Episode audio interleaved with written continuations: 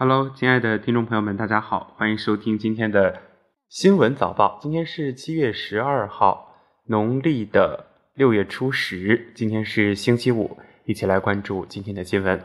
七月十号，上海交通执法部门对多家网约车平台公司进行上户执法检查。检查现场，执法部门随机抽查了网约车平台的实时订单，同时查看了平台推进合规化的进展情况。对整改不到位的平台，执法部门当场开出罚单。在首汽约车公司，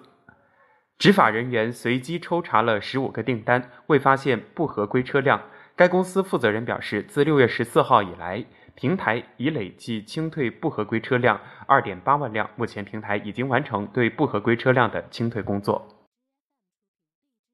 据江苏省泰州市公安局官方微博消息，七月十一号四时四十分许，在京沪高速泰兴东收费站南七公里处，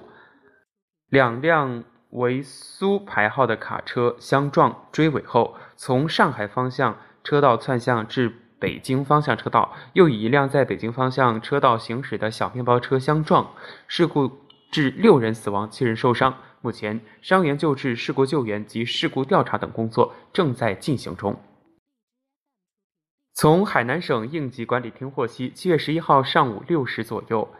一辆载有三十多人的海南琼海籍渔船在南沙海域返航途中，因风浪大遇险。据通报，这艘渔船在报警后失联，北斗系统信号丢失，沉没可能性极大。在南海航行的中远。海运集团商船已经到达事发海域，当地驻军也派出军舰和飞机前往救助。来自香港的一架固定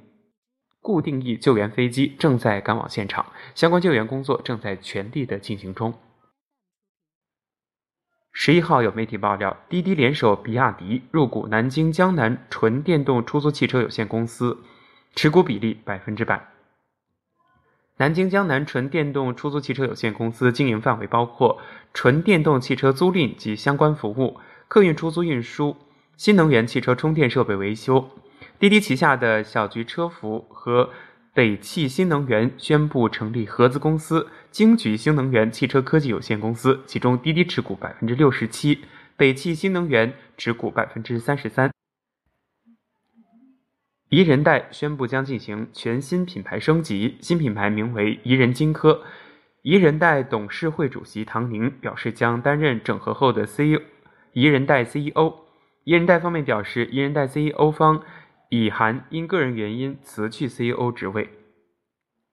据福州市公安局微信公众号消息，二零一九年七月十号十九时五十分，福州火车站新村发生一起因邻里纠纷引发的刑事案件。犯罪嫌疑人林某（男，五十九岁）持刀将邻居陈某（女，六十四岁）等三人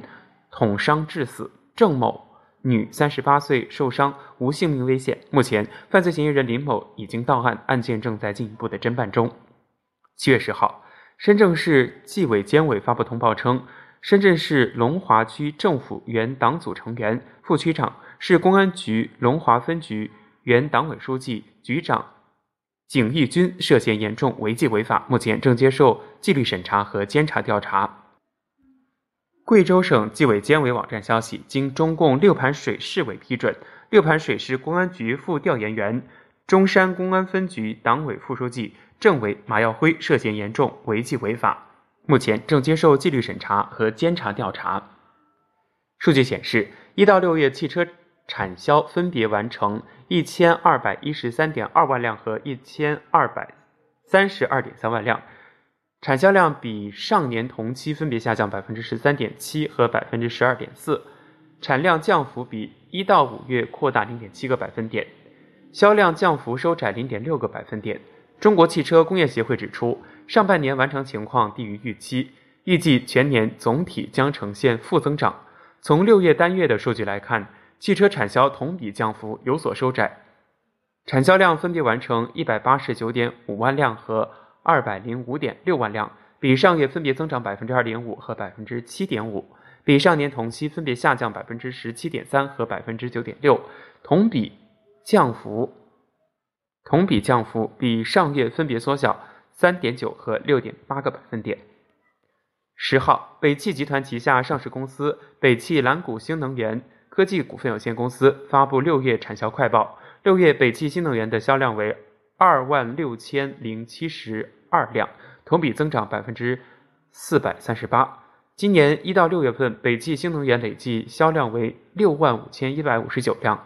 同比增长百分之二十一点五七。继续关注新闻。七月十一号电，据欧联网援引欧联通讯社报道，近日，意大利警方教育机构在联合大检查过程中，查处了普拉托市一家由华人经营的非法幼儿园。警方和教育在检查过程中，警方当场以非法经营教育机构对幼儿园予以查封，并向。经营者开出了三百五十万欧元，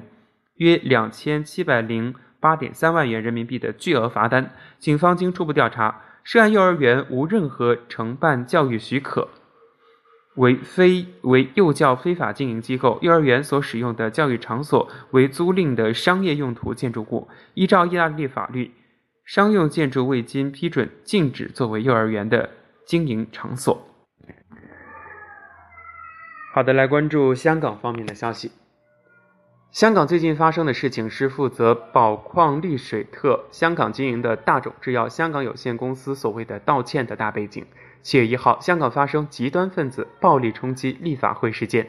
一些参与极端活动者认为，香港无线电视台 TVB 对事件的报道偏向警方。这些人不仅在线上对 TVB 发起进攻，在线下干扰 TVB 的活动，还在网上公布了一份所谓的 TVB 广告商名单，这其中就有日本品牌宝矿力水特。最后是今天的早安心语：没有人能一路单纯到底，但是要记住，别忘了最初的自己。要生活的漂亮，需要付出极大的忍耐。一不抱怨，二不解释，只要面对阳光，阴影就在背后。感谢收听，明天再见。